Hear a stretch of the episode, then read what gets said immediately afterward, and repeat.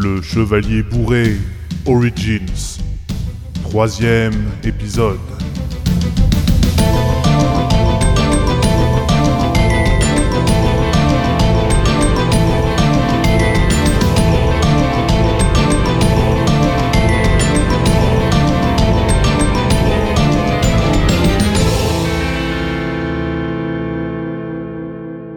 Après avoir étudié l'histoire d'Ilvin et de ses peuples, penchons-nous sur l'histoire de notre héros principal. C'est à Hérald, capitale d'Ilvin, en juillet de l'an 1000, que naquit le dénommé Olivier de Lancelot.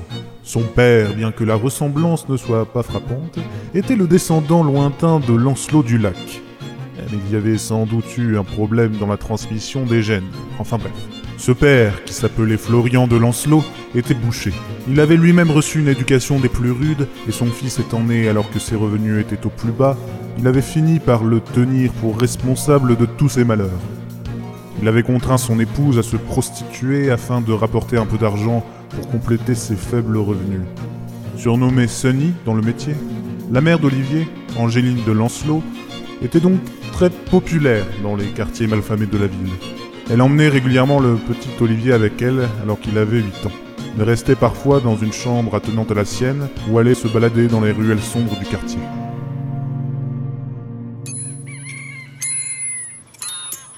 Bon, écoute-moi bien, Olivier. Je vais faire une turlute à ce monsieur. Et toi, pendant ce temps, tu peux aller te balader un peu si tu veux. Je n'aurai pas en avoir pour très longtemps. D'accord, maman, à tout à l'heure. À tout à l'heure, amuse-toi bien. Bonjour mademoiselle. Et vous a-t-on déjà dit que vous étiez belle comme la rosée du matin Ouais, on me l'a déjà dit. Ah mais c'est horrible, mais qu'est-ce que c'est que cette voix? Je fume depuis que j'ai 6 ans. Ah, C'est vraiment charmant.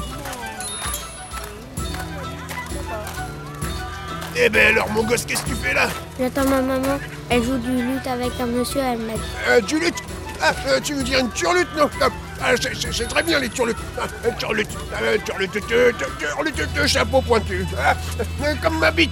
Ah, ah, mais tu sais, c'est- pas très prenant pour un gamin comme toi de te promener dans les ruelles euh, comme celle-là. Maman m'a donné un couteau. Oh, je vois. Un dur à cuire alors. Mais dis-moi, tu as déjà goûté à ça? Non. Ah mais c'est un peu comme une potion magique, quand t'en bois, tous tes soucis s'envolent, t'as l'impression de rêver. Ça te dit d'essayer Oui, je viens, merci, monsieur.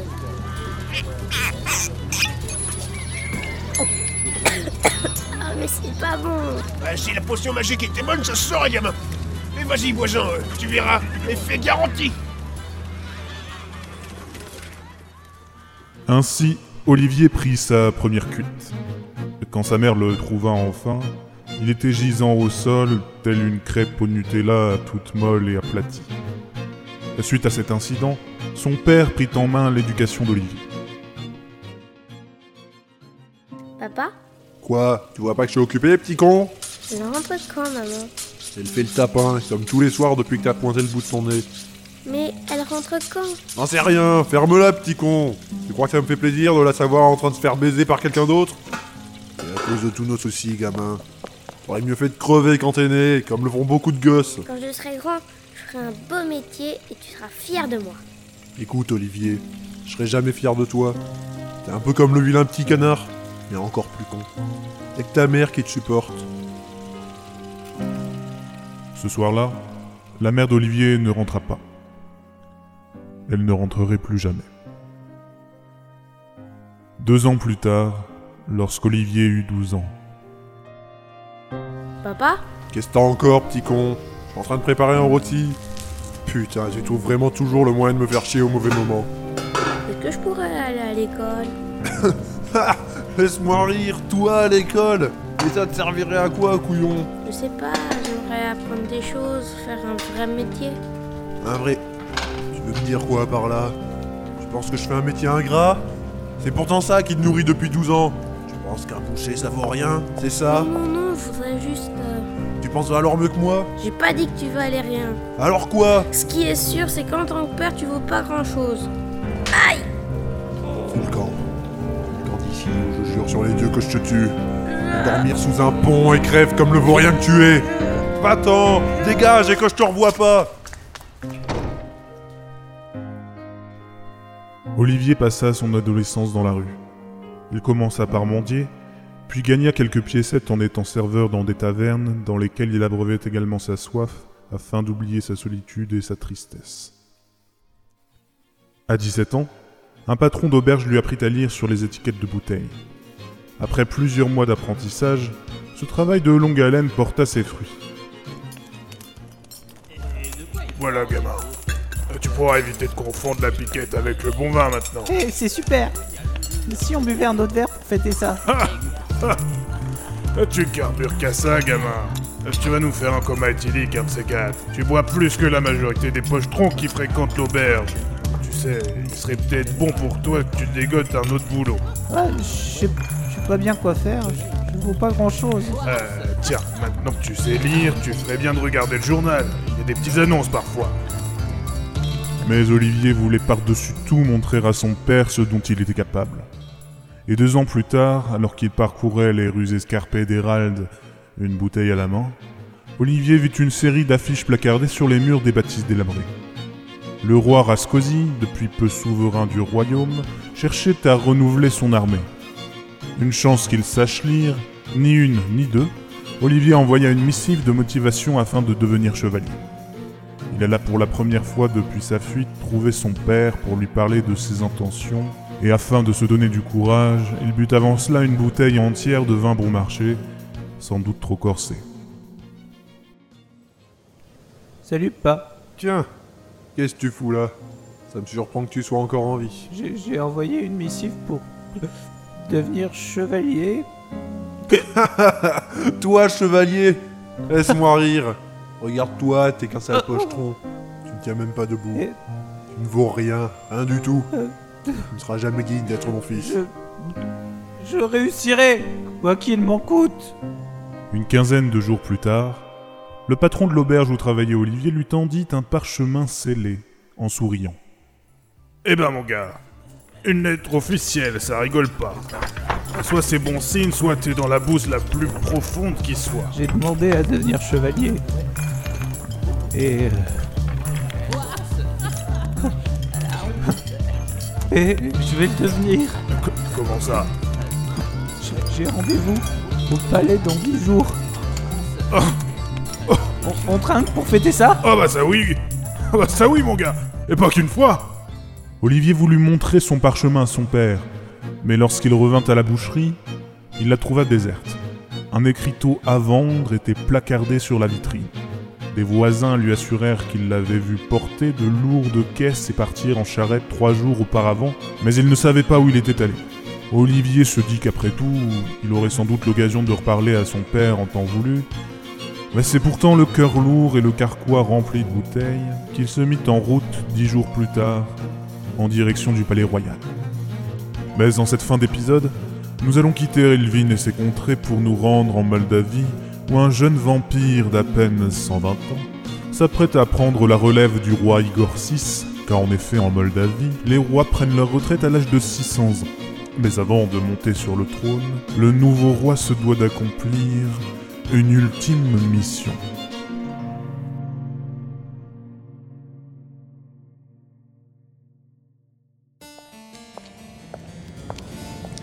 Je pars, sire. Très bien, Boris. Tu as tout mon soutien. Merci. Je sais que cette mission est difficile et je ne sais pas quand je reviendrai. Je le sais, Boris. Tâche simplement d'y arriver. Mais prends ton temps et fais les choses bien. J'ai hâte de pouvoir descendre de ce trône. On y dort assez mal la nuit. Merci pour tout et au revoir, sire. Au revoir. Que le grand maître de la nuit veille sur toi.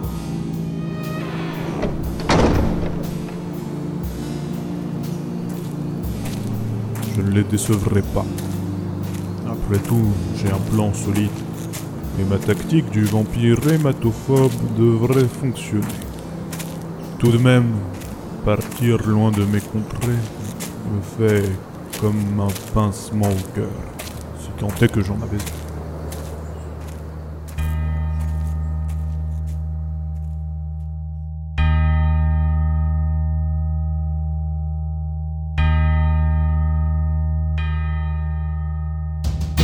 Parti sans te retourner.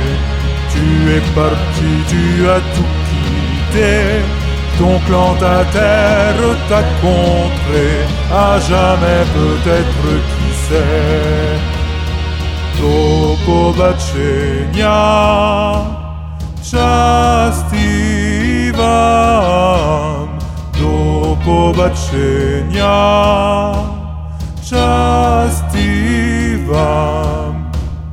Qu'il pleuve, qu'il vente, que l'orage tonne, que nos paroles dans ton cœur résonnent. Et si le chagrin vient t'habiter, sache que nous ne t'oublierons jamais. Dopo bačenja časti vam, dopo bačenja časti vam. Parcours les sentiers, les fleuves et les champs, sans crainte, sans cesse d'aller de l'avant. Pour nous autres, tu es un fer de lance. Nous te disons au revoir et bonne chance. Dopo bačenja časti zobaczenia Częstiwa Do pobaczenia Częstiwa Do pobaczenia Częstiwa Do pobaczenia Częstiwa